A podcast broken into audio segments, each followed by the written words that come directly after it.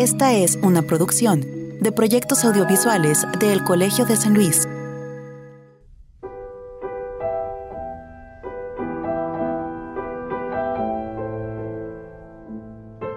Generalmente creemos que la historia se construye únicamente con fuentes como actas, tratados, leyes o ese tipo de documentos que son importantes en las grandes historias nacionales. Pero cuando hablamos de otro tipo de historias como la social, la cultural o la económica, las fuentes se encuentran en otras partes, en una de esas en un archivero olvidado o en el desván de nuestras casas. Es el caso de la historia de las élites económicas en San Luis Potosí. Con todo y que su influencia sin duda se reflejaba en el ámbito político y religioso, casi todo lo relacionado a sus negocios o empresas permanece en archivos familiares. Es así que documentos como un libro contable tal vez parezca importante únicamente para la historia del negocio, pero no para la historia de la época y de la ciudad.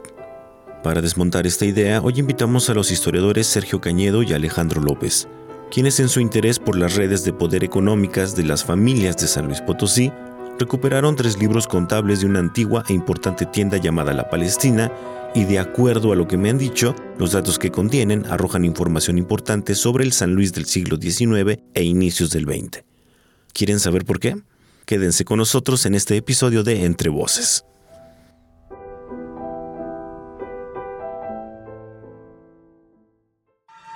Proyectos audiovisuales del Colegio de San Luis presentan Entre Voces, un espacio de comunicación de las ciencias sociales y las humanidades.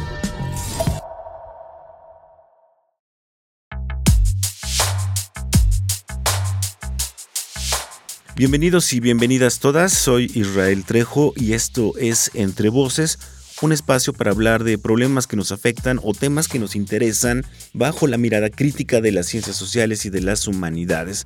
Es producido por el Colegio de San Luis, un centro público de investigación de El CONACID. Gracias a todos y todas nuestras escuchas en San Luis Potosí y Matehuala de las frecuencias de radio y televisión de la Universidad Autónoma de San Luis Potosí, Gracias también a quienes nos oyen en la región huasteca a través de XEANT, la voz de las huastecas, y también a quienes nos oyen ya en Spotify o Google Podcast.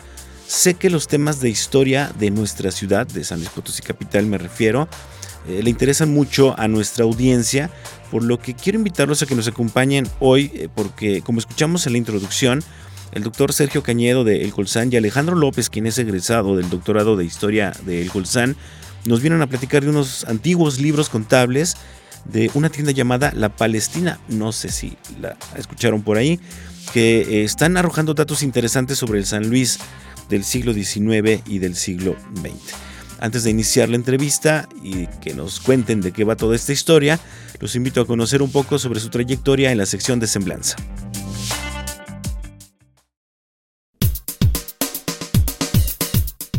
Sergio Alejandro Cañedo es doctor en Historia por la Universidad de California, San Diego, Estados Unidos. Es profesor investigador del Colegio de San Luis desde 1997 y miembro del Sistema Nacional de Investigadores Nivel 1.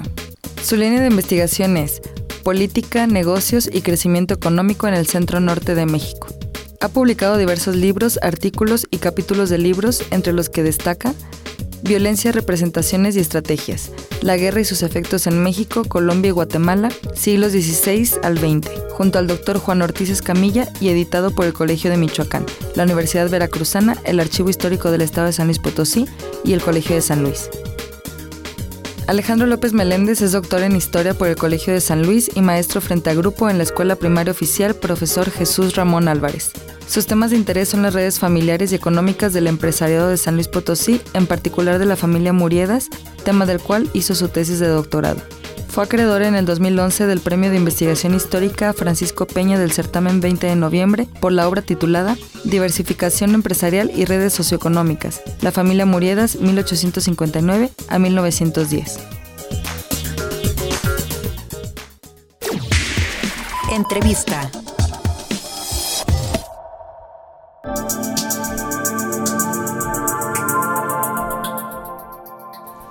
Pues ya están aquí conmigo en la cabina del Colegio de San Luis, frente a los micrófonos de la cabina del Colegio de San Luis. Primero voy a presentar a alguien que ya nos visita comúnmente eh, en Entre Voz, que es el doctor Sergio Cañedo, investigador del programa de Historia de El Colsan y que bueno, ahora, ahora viene con este interesante proyecto. Sergio, bienvenido nuevamente, ¿cómo estás? Hola, hola Israel, hola, este, hola a todos, ¿qué tal? Muy buenas. todo bien, muy bien, muchas gracias por la invitación y la oportunidad de poder charlar sobre este nuevo proyecto. Exactamente, tienes varios proyectos, lo, iremos hablando de los demás poco a poco. Sí, muy bien, muchas gracias. Y bueno, ahora eh, siempre es un placer recibir en la cabina del de, Colegio de San Luis pues a nuestra comunidad de egresados y en esta ocasión, la primera vez, espero no sea la última, Alejandro López Meléndez, egresado del doctorado en Historia del Colegio de San Luis. ¿Cómo estás, Alex? Bienvenido. Buenas tardes, gracias por la invitación. Ahí andamos un poquillo roncos, pero aquí andamos. Perfecto. Se arregla en post, dicen por ahí, ¿no? Pero bueno, este. Ya hablamos en la introducción de qué se va a tratar, dimos una pequeña pista, ¿no? Muy bien.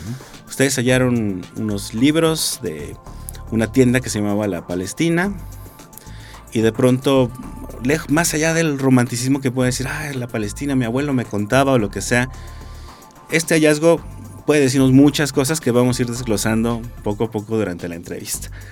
Entonces, no sé quién quiere empezar, pero cuéntenos un poco eh, cómo fueron encontrando estos libros y ahorita también, a ver quién nos quiere decir propiamente, pues qué era la Palestina. No sé quién quiere decir, Sergio. Sí, sí adelante. Eh, bueno, eh, lo interesante de esto es precisamente cómo encontramos tres libros de una misma, de una misma tienda y el valor que tiene haberlos encontrado y, y, lo interesante es que encontramos uno de ellos en en la biblioteca Nettie Benson de la Universidad de Texas. Ahí encontramos uno que corresponde al año de 1886, este libro de cuentas de esta, de esta tienda. Ahí fue eh, a, dar este, este documento según los registros por una donación que alguien hace a la, a la universidad y ahí está resguardado, ¿no? debidamente resguardado. Eh, en, un, en, una etapa de investigación en el año de 2018, este, yo tengo acceso al, al documento, estaba en ese momento Alejandro López estaba escribiendo en su tesis de doctorado precisamente sobre los propietarios de esta, de esta tienda y la sociedad. De este, eran miembros de la sociedad que era propietaria de la, tienda también. Entonces, eh, ahí fue donde, donde descubro yo este, este documento. Eh, se solicita la autorización en ese momento para poder tener acceso al al cuaderno al, o al libro, el libro de cuentas, y poder solicitar, digamos, una reproducción también del, del, mismo. ¿no? Entonces, es, ese es un, acercamiento que se tiene en ese libro. ¿no? Alejandro descubre otros dos eh, libros en otros lugares en otros lugares distintos, ¿no? En este caso, aquí nos puede explicar Alejandro dónde los encontró. Sí, el segundo libro que encontramos fue en la Universidad Autónoma de San Luis Potosí, ahí en la Facultad de Ciencias Administrativas. Ahí fue un poco extraño el hallazgo porque lo localiza, bueno, lo, localicé desde la maestría. Sin embargo, ahí como que hubo un poco de, dimes y diretes y eh, el libro como que por un periodo se perdió. Sin embargo, después del 2020 más o menos, este es cuando lo vuelvo a a encontrar ahí mismo. Y uno, un tercero, pues se fue encontrado aquí en el Colegio de San Luis.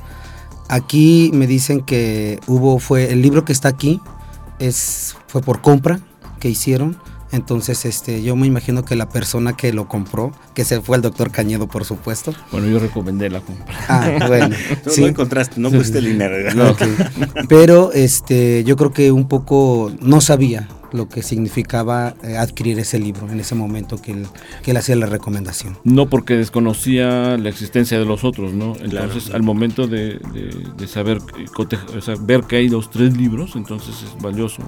De hecho, eh, parte de que se pueda lograr eh, tener eh, la, digitalización de los tres libros, que es, ese es el proyecto propiamente de esta digitalización de los tres libros y poder facilitar el acceso a fragmentos de los mismos este, al público en general, eh, es parte también del entendimiento y el apoyo que nos da el, profesor Matthew Butter de la Universidad de Texas eh, para, para, obtener autorización por parte de la Universidad de Texas, porque él lo plantea muy bien. O sea, él dice, bueno, es una tienda, la más importante eh, quizá del centro de México, en el centro norte de México durante la segunda mitad del siglo XIX, y que eh, hay tres libros, este, tres libros que vale la pena tener juntos en, un portal, un acceso, y que nos dé pista a los interesados y al público en general, eh, interesados en cuestiones muy específicas, a lo mejor muy especializadas, pero la gente lo puede igual de manera consultar con sus debidas este, eh, eh, accesos eh, digitales o el acceso directo en las bibliotecas, ¿no?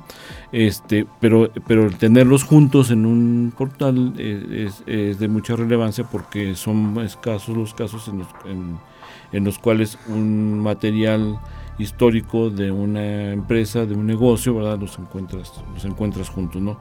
Son son, son quizá son tres ejemplares de quizá de, no sé, podemos estar hablando quizá de 100, 120 eh, libros que pudo haber tenido la, la, tienda, pero bueno, son tres que, que existen ahorita. Y, y, parte, y, por lo cual agradecemos también tu invitaciones para que la gente sepa que están los libros, están debidamente resguardados en esos tres repositorios y que si alguien tiene uno de ellos, pues también nos puede eh, este, ser de, conocimiento de que cuenta con uno de ellos y podemos sumarlo digitalmente a la, a, la colección, ¿no? Sería importante.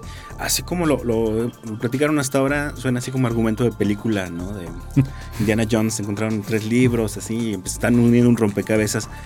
Y bueno, la entrevista, en la entrevista precisamente vamos a ir hablando porque es importante, porque son importantes estos libros, ¿no? No es nada más, ay, pues encontramos algo de esta tienda, ¿no? Sino nos pueden decir muchas cosas. Eh, y supongo que mucha gente que nos oye, tenemos un público muy heterogéneo, habrá oído hablar tal vez de la Palestina, pero para la gente que no sabe de qué estamos hablando, Alejandro, cuéntanos un poco, ¿no? ¿Qué, qué era la Palestina? ¿Qué vendía? Creo que es muy importante saber qué vendía.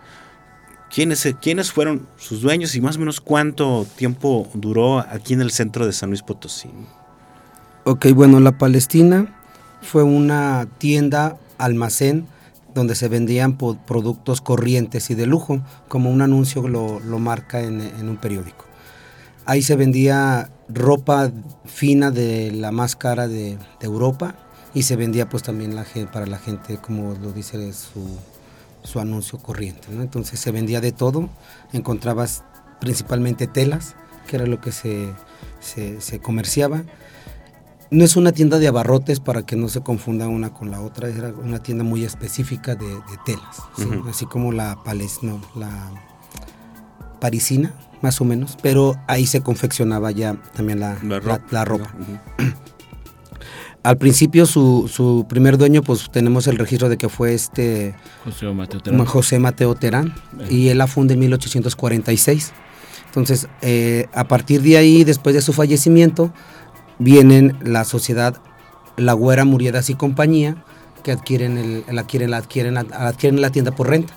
Esta sociedad, La Güera Muriedas y compañía, está compuesta por los hermanos Nicanor y Felipe La Güera y Felipe Murieda, Felipe y Antonio Muriedas, ¿sí? ambos hermanos. Eh, para, trabajan juntos la Palestina 10 años y aproximadamente en 1869 termina la sociedad. A partir de 1869, eh, los Muriedas con su sociedad Muriadas y compañía, trabajan la sociedad hasta 1907, que es el año en que muere Felipe Muriadas. Entonces ahí podemos encontrar cinco momentos coyunturales de la, de la sociedad, que es eh, con el, primer dueño que fue Mateo Terán, y luego los, los siguientes dueños que fueron La Güera, Muriadas y compañía, luego Muriadas solo, al final Felipe Muriadas y ya la última etapa que es después de la muerte de Felipe fungió como Muriadas, Felipe Muriadas y sucesores. ¿no? Esta última estuvo a cargo de su yerno, que era eh, Enrique Zavala, apoderado de su esposa, que era Manuela Muriadas Zavala. Oye, aquí estamos escuchando una serie de apellidos interesantes que yo creo que para los que están un poco involucrados en la historia de San Luis Potosí, les resuenan un poquito, ¿no? Pueden resultar como familiares y esto es clave porque lo vamos a platicar más al ratito. Pero algo que estaba leyendo en, tu tesis, Alejandro, es que es, la Palestina, además de ser tienda, de pronto se volvió como una institución financiera, ¿no? O sea, hacía préstamos, inversiones, ese tipo de cosas. Platícanos un poco de esto porque mucha gente podrá decir cómo era posible, esto era legal acaso en ese entonces, qué pasaba con los bancos, por qué una tienda de pronto empieza a hacer este tipo de operaciones. Ahí, por ejemplo, en, en el fondo del registro público de la propiedad y de comercio en el archivo histórico hay un apartado de los notarios, ¿sí? Ahí yo, me, yo empecé a analizar una serie de transacciones que se hacían a nombre de terceros, como a nombre de terceros. Es decir, eh, Felipe Muriedas hipotecaba casas por medio de préstamos, y, pero lo hacía a nombre de terceras personas. Es decir, eh, uno, muy frecuente fue su compadre, eh, Federico Griser, un alemán, que estuvo por mucho tiempo aquí, y también estuvo doña esta señora Jesús Higueravide, y estuvo también un señor que se apellidaba Coglan, Francisco M. Coglan. Todos ellos eran apoderados del señor, pero con estos libros me di cuenta que no solo eran apoderados, sino que en su casa de comercio manejaba cuentas corrientes de estos señores que estos señores que hacían iban y depositaban un dinero a la, a la, a la casa, el, eh, Felipe les administraba el dinero y con el dinero ya hacía que lo hacía crecer el dinero, o sea, era una casa banco. Réditos, ¿no? Les daba réditos, exactamente. Eh, era, funcionó mucho tiempo como casa banco la Palestina. Ahorita, eh, bueno, para ya no ahondar más, bueno, sí ahondar, pero antes de que pase más tiempo, la Palestina estuvo ubicada en un primer momento donde está Sears en el centro ahorita, en la esquina de lo que es ahorita Manuel Otón y Hidalgo, ¿no? Bueno, Zaragoza ya. Zaragoza, e y, Otón. esa. Y después cambió su residencia en 1897-98 a donde está ahorita la esquina de Zaragoza con Universidad.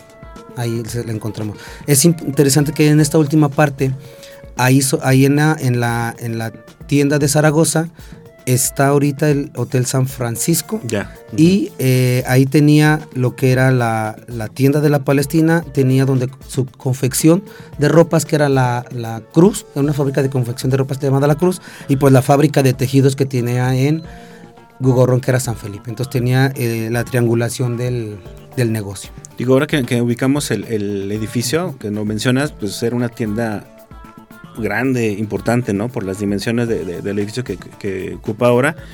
Eh, y Sergio, en términos de, historiografía, dice, bueno, ¿por qué nos debe importar la historia de una tienda, no? Dice, importaban telas, confeccionaban ropa, eran casa banco. Estos datos de pronto, ¿qué nos puede decir eh, de la historia de San Luis Potosí en general, además de, lo que ya es propiamente la historia de la tienda, ¿no? Hijo, sí, fíjate que nos, nos dice, nos dice mucho eh, desde, desde prácticamente desde la propia fecha de la de la fundación de la, de la propia de la propia tienda, ¿no? La, tienda es fundada en 1846. Eh, estamos hablando poco antes, un año antes de la invasión de los Estados Unidos. Eh, estamos hablando también de un momento en donde hay fundación de más negocios en, San Luis y en otros estados de la República. Es, decir, eh, cuando se ha considerado que México estaba, estaba en una especie como de estancamiento económico, en una crisis política, etcétera, se están dando eh, este fenómeno, eh, estos fenómenos de establecimiento de negocios, lo cual nos está señalando que no necesariamente estaba en, una fase de estancamiento, es decir, había una actividad económica, había una inversión, había, había además llegada de extranjeros, no necesariamente de capitales, porque no, los extranjeros no necesariamente traían capital, eran representantes a veces de algunas firmas este, que tenían sus sedes en otros, en otros estados o en otros países, pero eh, llegaban y se establecían y, en esa red no necesariamente traían ellos eh, capital, pero sí traían eh, sus vínculos para poder establecer un negocio, ¿no? Otros no, otros llegaban, establecían redes aquí mismo y empezaban a establecer su negocio con las habilidades con las que ellos contaban, ¿no?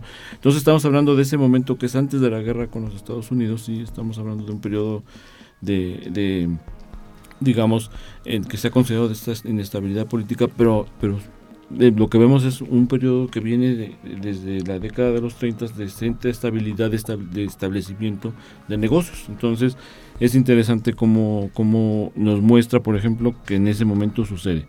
Segundo es que esta tienda desde 1846 va a durar casi 100 años, dura noventa y tantos años en activo, lo cual también le da esta peculiaridad de que a pesar del el periodo que, por, que seguirá de inestabilidad, o sea, va, a atravesar la guerra con los Estados Unidos, va a tener la invasión, ¿sí? Posteriormente tendremos este, la guerra de reforma, tendremos la invasión francesa, es decir, tendremos otras fases de, inestabilidad y después tendremos el periodo de porfiriato, Este, y tendremos la revolución, ¿sí? y la tienda seguirá ahí, ¿sí? O sea, la, tienda sigue. ¿sí? Entonces, ese, eh, la, tienda nos... Eh, digo, tenemos infortunadamente solamente tres ejemplares de los libros, pero si pudiéramos tener una contabilidad completa, nos estaría otorgando datos interesantísimos de, eh, de la situación económica de, de, la tienda, pero también de la situación económica regional, porque la tienda, eh, como este, Alejandro López lo ha demostrado en su tesis doctoral, no tenía unas redes que se extendían localmente, pero también a, eh, a, un nivel que nos llevaba a conexiones en diferentes municipios del estado, a diferentes estados de la república y hacia el exterior de la república, ¿no? Entonces, eso es, en ese sentido es donde tiene mucha relevancia la, la, la tienda, ¿no? Eh, por, por, ese, por, ese otro, por ese otro lado, en esa otra, otra vertiente. Eh, en otro sentido también es bien importante y como y no es, eh, accesorio que el cambio de domicilio. El que estuviera situada en ese lugar que era, digamos, la parte central de la ciudad y era además la propiedad de, del licenciado Mateo Terán. Este, nos indicaba también que la tienda estaba en la parte de abajo, según tenemos cierta información, y la habitación donde vivían estaba en la parte de arriba. ¿no? Posteriormente se venderá eh, la propiedad y es cuando se hace el cambio este, al, otro, al otro lugar en donde ya va a ser ya más propiamente ya un almacén completo. Entonces eso también nos indica ciertos cambios en la forma de cómo se, de cómo se llevaba la vida económica. Es decir, en donde teníamos eh, casas habitación eh, compartidas, digamos, con los negocios, a lugares en donde ya se está dando básicamente la especialización de las zonas, este, en, específicamente ya, por ejemplo, ya comercial, ¿no? Y es este eje comercial que hasta la fecha existe, ¿no? Que viene desde el centro, digamos. el centro, ¿verdad? Que viene desde la zona de la Lóndiga o más atrás, ¿no? Desde el mercado, desde la esplanada Ponciano Arriaga, ¿verdad? Y que atraviesa todo el centro hasta, hasta la calzada de Guadalupe, que tiene sus orígenes desde el siglo XVIII o antes, ¿no? Este, y que en diferentes épocas, y ahí, ahí vemos es el área, digamos, en donde se desarrolla la, la, tienda, ¿no? Claro, pues bueno, hay otras cosas bien interesantes que, me gustaría saber de este caso de la Palestina, principalmente lo que tiene que ver justo con las redes familiares, no solo de la Palestina, sino en general de, de cómo se fueron construyendo las élites económicas en San Luis, que digamos es el argumento central de la tesis de, Alejandro. Y después ya, regresando de nuestro corte, pues que platiquemos un poquito ya propiamente del proyecto del sitio, ¿no? Cómo lo han ido montando, cómo se va a poder acceder y todo esto, que, que, también me imagino que hay mucha gente que incluso sin ser historiador, pero por pura curiosidad va a decir, a ver, yo quiero echar un vistazo ahí a, los libros de la Palestina, a ver a, a, mí qué me pueden decir como tal, ¿no? A ver qué encuentro. Exactamente. Pero bueno, eso lo haremos regresando de nuestra pausa. Les recuerdo que tenemos a Alejandro López y a Sergio Cañedo, historiadores los dos, platicando sobre pues, la historia de la Palestina, una tienda bastante importante, pero que cuya historia pues, nos devela muchas otras cosas del San Luis Potosí del siglo XIX y parte de del siglo XX. No se vayan, estamos en Entre Voces, un espacio para comunicar las ciencias sociales y las humanidades producido por el Colegio de San Luis. Regresamos en un minuto.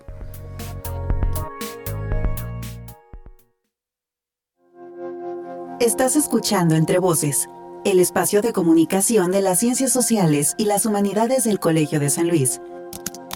Contáctanos radio.colsan.edu.mx o visita nuestras redes sociales facebook.com, diagonal Colsan Media, instagram.com, diagonal Colsan Media.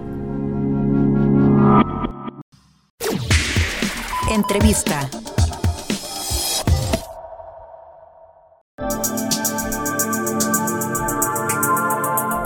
Estamos de regreso en Entre Voces, un espacio pues, para comunicar cómo las ciencias sociales y las humanidades impactan pues, no solo en la solución de, problemáticas que nos quejan a todos en México y pues en, prácticamente en todos lados, sino también eh, cómo estas nos ayudan a tener un punto de vista distinto sobre muchos temas eh, de interés. ¿no? Eh, es producido por el Colegio de San Luis, un centro público de investigación de el CONACYT. Yo soy Israel Trejo y muchas gracias a quienes siguen con nosotros en este segundo bloque del programa en Radio Universidad, tanto en la frecuencia de San Luis Potosí como en la de Matehuala. allá en el altiplano potosino. Eh, gracias también a quienes nos están escuchando en la retransmisión que tenemos ahora ya los sábados a las 5.30 de la tarde en XCANT, La Voz de la Huasteca. De verdad, un gran, gran saludo a toda la gente de la Huasteca eh, Potosina y también muchas gracias a quienes nos oyen ya en las plataformas digitales. Eh, nos pueden encontrar en Spotify y en Google Podcast. En caso de que le esté interesando esta entrevista, que yo sé que sí, eh, pues búsquenos posteriormente en estas plataformas pues, para que pueda escucharla nuevamente y, pues también nos ayude como a compartirla, ¿no? Em, hoy tenemos dos invitados, dos historiadores, Alejandro López y Sergio Cañedo. Em, ellos nos están hablando sobre eh, la Palestina, es una tienda que estuvo ubicada en San Luis Potosí durante mucho tiempo, ya nos contaron algo de la historia en el primer bloque de la entrevista y que bueno, hicieron ellos el hallazgo de tres libros contables, si se le puede llamar así, de esta, de esta tienda que están eh, arrojando mucha información pues, sobre varios aspectos de San Luis Potosí, de las élites económicas y yo diría que incluso hasta tal vez hasta de la vida cotidiana. Em, de nuestra ciudad y otras regiones cercanas aquí al centro del país y que bueno, están eh, ellos tratando de digitalizar y poner un repositorio web a consulta de todo el público interesado, no solo historiadores, sino imagino que debe haber más gente interesada, ahorita lo vamos a platicar. Pero Alejandro, antes, antes de entrar al tema ya, digamos, más técnico y específico del sitio web, eh, para no quedarnos eh, sin ninguna duda de lo importante que es este hallazgo y de lo importante que es el proyecto eh, que están ustedes montando en este repositorio, platícanos un poco sobre eh, las relaciones que nos mencionabas hace rato, ¿no? ¿Quiénes fueron los asociados de esta, de esta tienda y cómo se fueron relacionando? Yo decía, bueno, podemos encontrar ahí apellidos que podemos encontrar en otras investigaciones históricas, incluso en investigaciones que tienen que ver con eh, fundación de bancos, instituciones financieras, con minería, eh, con política, evidentemente, ¿no? ¿Qué nos dicen, no solo el caso de la Palestina, sino de otros negocios que tú trabajas en tu tesis? Eh, precisamente todo esto, cómo se movían estas relaciones en ese entonces en San Bueno, en ese entonces y todavía ahora en San Luis, Bueno, eh, estudiar las redes es un reto porque es estar rastreando información, ¿no? Pero, por ejemplo, en el caso de los Muriedas, que son los dueños de esta, de esta tienda, llegan a San Luis, checan el panorama y como que piensan con qué familia emparentar. Era común de todos los extranjeros que llegaran a México, que llegaban a México a hacer esto, ¿sí? Entonces, vieron la, a los a los Manrique de Lara, que tenían a dos hermanas, y ambos hermanos se casan con dos hermanas. ¿sí? Entonces ahí, por ejemplo, hay de repente confusión de que el sobrino, como se apellida también Muriedas, decían que era hermano del tío. Y no, realmente ya con una cuestión del parentesco y una genealogía se puede separar por, por rama, ¿no? Entonces, este, se casan primero con, los, con las Manrique de Lara, eh, Felipe se casa con los Otón, en un segundo apellido, en un segundo matrimonio se casa con los Otón, no hay este, descendencia, pero ahí empieza un, un este, entramaje de, de, de, redes, ¿no? O sea, empieza Felipe con la ayuda de su suegro, a entrar a la dinámica de la élite. Ya Manrique de Lara pues ya tenía fama, entonces ya ahí, de ahí se extienden eh, relaciones pues con los Muriel, con los Otón, con, con, otros Manrique de Lara, siendo de la misma familia, pero con otros, con otros, con otros parientes, ¿no? Entonces ahí empieza eh, a tejerse la red de ellos. Empiezan a llegar parientes, por ejemplo, este Federico se casa con una de sus cuñadas y entonces empieza a crecer la red. En España no pierden la, la, la red, sino que están en constante comunicación a pesar de, que el correo era largo, se mantiene la, relación de, con España. Ahí posteriormente eh, entra Pittman, por ejemplo, este, Eduardo Pittman, que fue también un banquero, este, ahí se, emparenta con su cuñada Antonia Otón, Felipe Muniadas es padrino y juntamente con este Carlos Díaz Gutiérrez, en representación de, de Porfirio Díaz, Felipe lo apadrina, ¿no? Entonces como que ahí empieza a tejerse toda esta red económica, política y social dentro de lo que es eh, San Luis Potosí. La tienda, aparte de ser eh, una casa banco, era una tienda donde se hacían fundaciones de empresas. Sobre todo era referente de empresas mineras. Eh, las, en, las, en donde aparece Felipe Monedas como socio, siempre la tienda de la Palestina era la, el domicilio de la, de la empresa. Ya. ¿no? Entonces ahí, por ejemplo, aunque la mina no estuviera en San Luis, siempre el domicilio de la, de la sociedad era San Luis Potosí, y en este caso la Palestina. Oye, eh, aquí tengo una, una, una, duda, porque tal vez a los potosinos nos pueda parecer muy normal este tipo de negocios familiares. Creo que si ubicamos a los negocios actuales, vamos a encontrar más o menos las mismas estructuras. Pero para entender un poco la, dimensión de, por qué este es un hallazgo importante, ¿qué pasaba en otras partes del mundo, Alejandro? ¿Cómo se conformaban las empresas, los corporativos? ¿Era igual o esto era un rasgo muy particular de, México y de San Luis? dentro de la historia empresarial podemos encontrar tres o cuatro tipos de, empresas.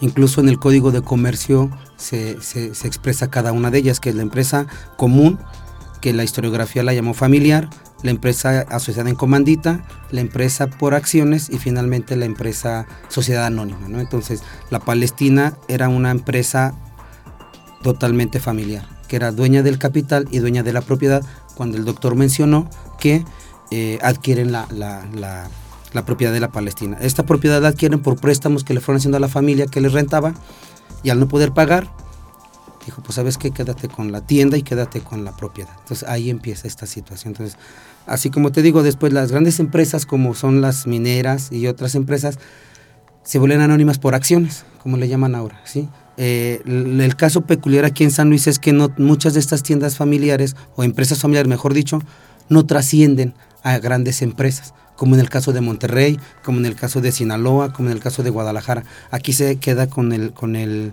con la particularidad muy familiar. Oye, Sergio, y esto, ah, digo, es, es curioso porque lo mencionábamos hace rato, la Palestina dura un largo periodo, ¿no? Este, ¿Cuáles son de pronto las, por así llamarle, técnicas ¿no? de sobrevivencia de la empresa o del negocio o de las asociaciones que se van tejiendo para que dure tantos años, ¿no? Esto, es muy peculiar, creo, ¿no? Sí, yo creo que tiene eh, eh, en gran parte que ver con lo que comenta este Alejandro, en las formas de cómo van llevando la sociedad. Eh, algunas veces hay cambios de socios, en, en renovaciones, entonces es y, y, y, esa renovación es el, el, nuevo socio no es fortuito, es decir, es estrategia, hay una estrategia de, en, el nuevo socio porque a lo mejor les posibilita la entrada a un nuevo mercado, les posibilita este, una cercanía con otro grupo, eh, un, enlace eh, con un área geográfica específica, ¿no? Eh, como, lo ha demostrado ya Alejandro, la forma de, comerciar, por ejemplo, en regionalmente, eh, es interesante porque tienen cierta incidencia en una parte de la geografía del estado. No tienen presencia a partir de lo que, de lo que hemos analizado en otros lugares del estado. O sea, se, limita, digamos, a una parte más hacia el altiplano, por decirlo de alguna manera, ¿no? Y no hay tanto una presencia hacia la zona de la Huasteca, es más mayor hacia esta, hacia esta región, ¿no? Entonces, eh, en, ciertos momentos pudiéramos pensar que eh, comercian también ciertas cosas de la moda, eh, y, ahí también puede ser la, misma estrategia de que de que comercian, eh, eh comercian moda, eh, trafican hacia, hacia, centros, hacia centros centros mineros, hacia centros donde la, producción agrícola es importante y entonces hay posibilidades de consumo, ¿no? Entonces que ese, ese, sentimos que es también parte de la capacidad que tiene la misma tienda de poder tener eh, una red de consumidores más o menos eh, cautiva, localizada, focalizada, que le, que le permite estar eh, trayendo cosas nuevas que se estén consumiendo, ¿no? Ese es, creo que es parte de la, de la misma de la misma estrategia.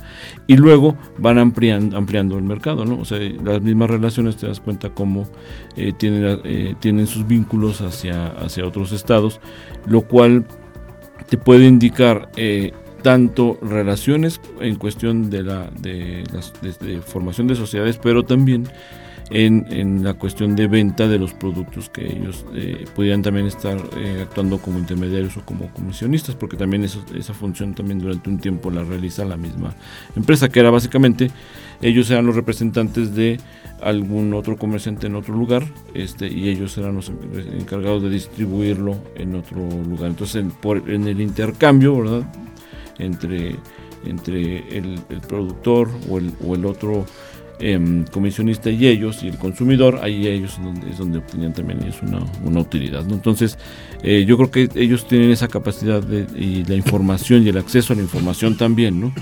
que eh, para poder saber qué es lo que había que comerciar, en dónde había que comerciar, eh, los, se podían adelantar incluso también a las, a, las cuestiones sobre los precios, etcétera. ¿no? Entonces, es, eso, eso se los posibilita precisamente la red de la que habla Una red de poder, ¿no? Como que, tal. Eh, que, que, es que en este caso la información es poder. O sea, ellos están obteniendo información suficiente para saber qué decisiones tomar y adelantarse. ¿no? Entonces, eso es parte de por qué eh, podemos entender también la duración este, de la misma de la misma negociación, ¿no? Y también eso es, no lo encontramos necesariamente así de claro en los propios libros porque son, son contables, ¿verdad? Pero sí encontramos entre, entre los registros, ¿verdad? Relaciones muy claras con el gobierno este, del Estado, con el gobierno municipal, con la iglesia, y en específico con miembros de la iglesia, etcétera, ¿no? Es decir, es un, es un entramado muy interesante de cómo, de cómo les posibilita eh, a ellos tener estas relaciones este, eh, eh, horizontales, verticales, transversales, etcétera, ¿no? Localmente e incluso nacionalmente. Entonces, por eso, por eso creemos que es lo que le permite la, longevidad, ¿no? De esta de esta tienda y eso es precisamente lo que a nosotros nos interesa de como tú comentabas de, la importancia en los libros porque ahí está la memoria de esta actividad comercial, eh, no solo de la tienda, sino que te permite entender de la, memoria de la actividad comercial del Estado, de San Luis, de la ciudad, y, de la misma, de la misma, este, de, la élite incluso, ¿no? Y es que justo esa es una de las virtudes de la historia, ¿no? Tener esta habilidad de, en un dato duro, pues poder desentrañar otras, otras cosas, ¿no? Ahí algo interesante es que las formas de pago, por ejemplo, ¿no? en, los libros de cuentas se ve muy claramente que pagaban con cheques, que pagaban con facturas o que pagaban con producto, ¿no? Entonces, este, de repente uno piensa que en ese tiempo, como, como aún habiendo bancos específicos, como que no se manejaban este tipo de créditos, pero se manejan y los libros lo reflejan muy bien. Algo que, me, que también aportan, como lo decía el doctor Cañedo, es el alcance geográfico que tiene. Para mí fue sorprendente ver cómo la Palestina o estando en el centro de San Luis, tiene una presencia, como lo decía, muy regionalmente. Y tanto se extienden hasta Monterrey, bueno, hasta Nuevo León, Chihuahua, por acá abajo de Guanajuato, o sea, tiene todo, ¿no? Pero sí es peculiar que la Huasteca, como decía el doctor. O sea, así como que quedan muchos, muchas preguntas al aire todavía, ¿no? en, el, en el trabajo de tesis solo analicé un libro, falta analizar los otros dos, para ver qué tanta continuidad hay entre algunos nombres o apellidos que, que, ocupan la Palestina, ¿no? O sea, por ejemplo, no sé, entre los que podemos encontrar están los Gordoa, desde el primer libro, en el segundo y en el tercero aparecen los Gordoa, ¿sí? Otro, otro libro, otro apellido que se me viene que aparecen los tres, es un Villalobos, creo que también, no sé si recuerdo. Desde el primero. Ajá, desde el primero, un Villalobos, ¿no? Entonces yo creo que ahí es importante ver también qué tanta confianza le daba la, tienda al, consumidor, por decirlo de una manera, que le permitió mantenerse con ellos hasta en, todo el tiempo. En la historia de, la, de esas familias está la clave para entender otras cosas. ¿no? Exactamente. Sí, el principio de confianza es básico en, el comercio, ¿no? Y, ahí se ve también cómo se reiteran, se reiteran, se reiteran. A lo largo, por lo menos, este, de, 40 años que nos dan estos libros, se ve que son los mismos y muy probablemente teniendo un, libro de la década de los 50 probablemente encontraremos si, si, existían ya las otras firmas este eh, eh, encontraremos esa, esa, continuidad. Es, es, muy muy probable no oye aquí y aquí quisiera aprovechar esto que acabas de mencionar pues también para hacer un llamado entre los radioescuchas. Y alguien por ahí entre sus curiosidades, ¿no? Su papá, su abuelo trabajó en la tienda, tiene algún libro o algo por ahí perdido eh, pues que los contacte, ¿no? Debe, ser material de mucha utilidad. Ahorita precisamente toda la entrevista es un poco para entender cómo este tipo de documentos eh, son importantes para la historia, ayudan a, ofrecen algunos datos que ayudan a, reconstruir una especie de rompecabezas así, este medio complicado, un entramado complicado, pero finalmente son, útiles. Entonces, si alguien está escuchando y, dice por ahí, ah, pues yo como que vi ahí algo en el sótano de la Palestina, pues que los contacten, ¿no? Pero bueno, se nos acaba el tiempo, tenemos algunos minutos, eh, pero sí no quisiera eh, dejar de lado el tema del sitio web, ¿no? ¿Cómo lo llevan avanzado? ¿Cómo lo están digitalizando? Eh, cómo se va a consultar sobre todo, ¿no? Sí, bueno, lo, que, lo que hicimos es fundamentalmente el diseño del portal eh, quien estuvo trabajando en las imágenes, en el orden, lo, que, se va a ver eh, fue Andrea Hernández Olvera, quien ya estuvo aquí en el programa también. Sí, que además ha sido la realizadora de los videos que ya, que ya, que ya conoces, Israel, que nos has ayudado a difundir, este, y que ella, bueno, estuvo eh, encargada, digamos, de, generar esta imagen que, van a, que van a ver los usuarios visitantes del portal, ¿no? Entonces es un portal que está eh, básicamente muy simplificado. La idea de Alejandro este, y mía fue que tuvieran acceso rápido y Andrea lo simplifica igualmente en imágenes. Y lo que se encontrará básicamente es una descripción de, de la idea del proyecto, o sea, de los resultados del proyecto. Se encontrarán ahí eh, los, los, el acceso a, digamos a los tres libros están por partes dado el peso de los documentos eh, pero cada libro son como les digo eh, son tres libros uno de 1886 otro de 1899 y otro de 1932 ese es el año de referencia aunque hay datos de uno o dos años antes y de dos años después no aparecen datos de antes y después eh, los libros pueden tener más o menos, uno tendrá 400 páginas, otro tendrá 200 y otro tendrá igual unas 400 páginas. Eh, están digitalizadas, todos nosotros tenemos todo digitalizado en alta definición, pero en el portal se encontrarán solamente eh, fragmentos. que son las autorizaciones que tenemos son para publicar este, fragmentos pero eh, se pueden solicitar vía eh, correo electrónico a las bibliotecas, se pueden solicitar eh, el acceso a las versiones este, completas en la biblioteca porque están en, las bibliotecas. Claro, ahí se puede son repositorios un poco más este, pesados y especializados. Sí, porque no, no, no, no, no, no, tiene mucho sentido también ponerlos arriba porque se vuelve, no, no, es muy manejable por la cantidad de volumen de información y de imágenes porque todo es fotografía. Claro. entonces eh, se vuelve muy, muy pesado eh, en el, estar haciendo la consulta de esa manera. Entonces, eh, lo, que, lo que hicimos fue básicamente esto, de, que, de poder tener el acceso para que la gente lo vea, vea a partir de la selección que hicimos, la naturaleza de los contenidos de los, de los propios documentos y ahí es en donde ya se motiva el interés verdad para visitar la biblioteca y solicitar las versiones digitales o solicitar los documentos originales.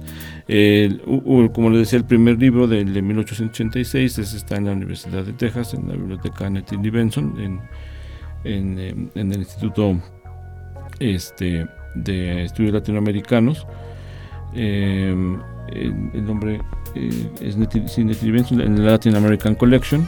El otro, el otro libro se encuentra en el Centro de Información en Ciencias Sociales y Administrativas de la Universidad Autónoma de San Luis Potosí, que está entre las facultades de Contaduría y Administración y la de Facultad de Derecho. Ahí está. ahí por ¿no? Y Madero. Ahí mero.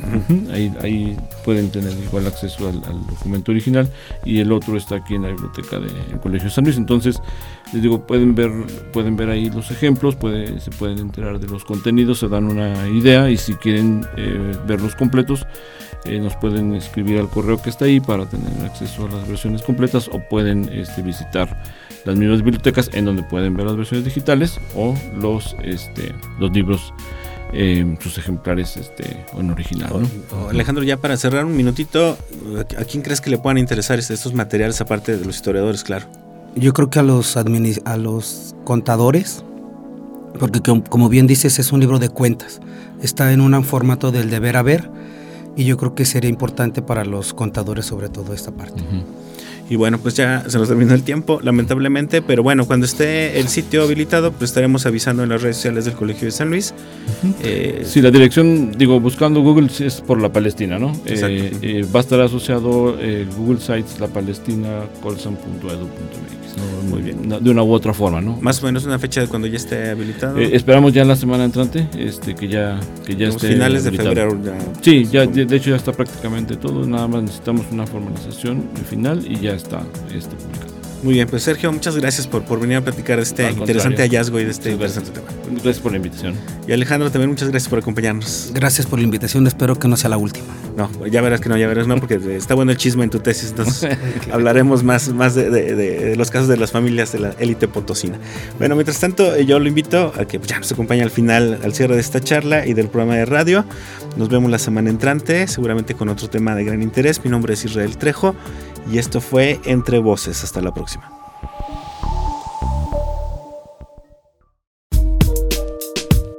Si te interesó esta entrevista, no olvides visitarnos en nuestros canales de Spotify y Google Podcast. Si quieres interactuar con nosotros, ve a nuestros perfiles en Facebook e Instagram. Búscanos como Colsan Media. Dudas y comentarios al correo israel.trejo.colsan.edu.mx. La producción, contenidos y conducción de este programa estuvo a cargo de Israel Trejo Muñiz. Diseño gráfico, redes sociales y locuciones, Elsa Carrera.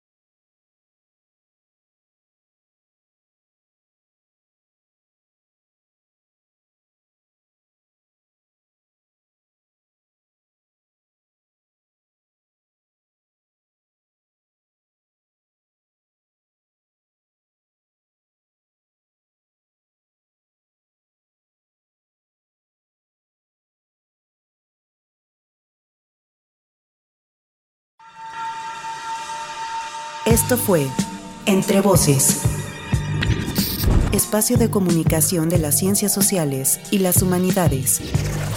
Producción, proyectos audiovisuales del Colegio de San Luis.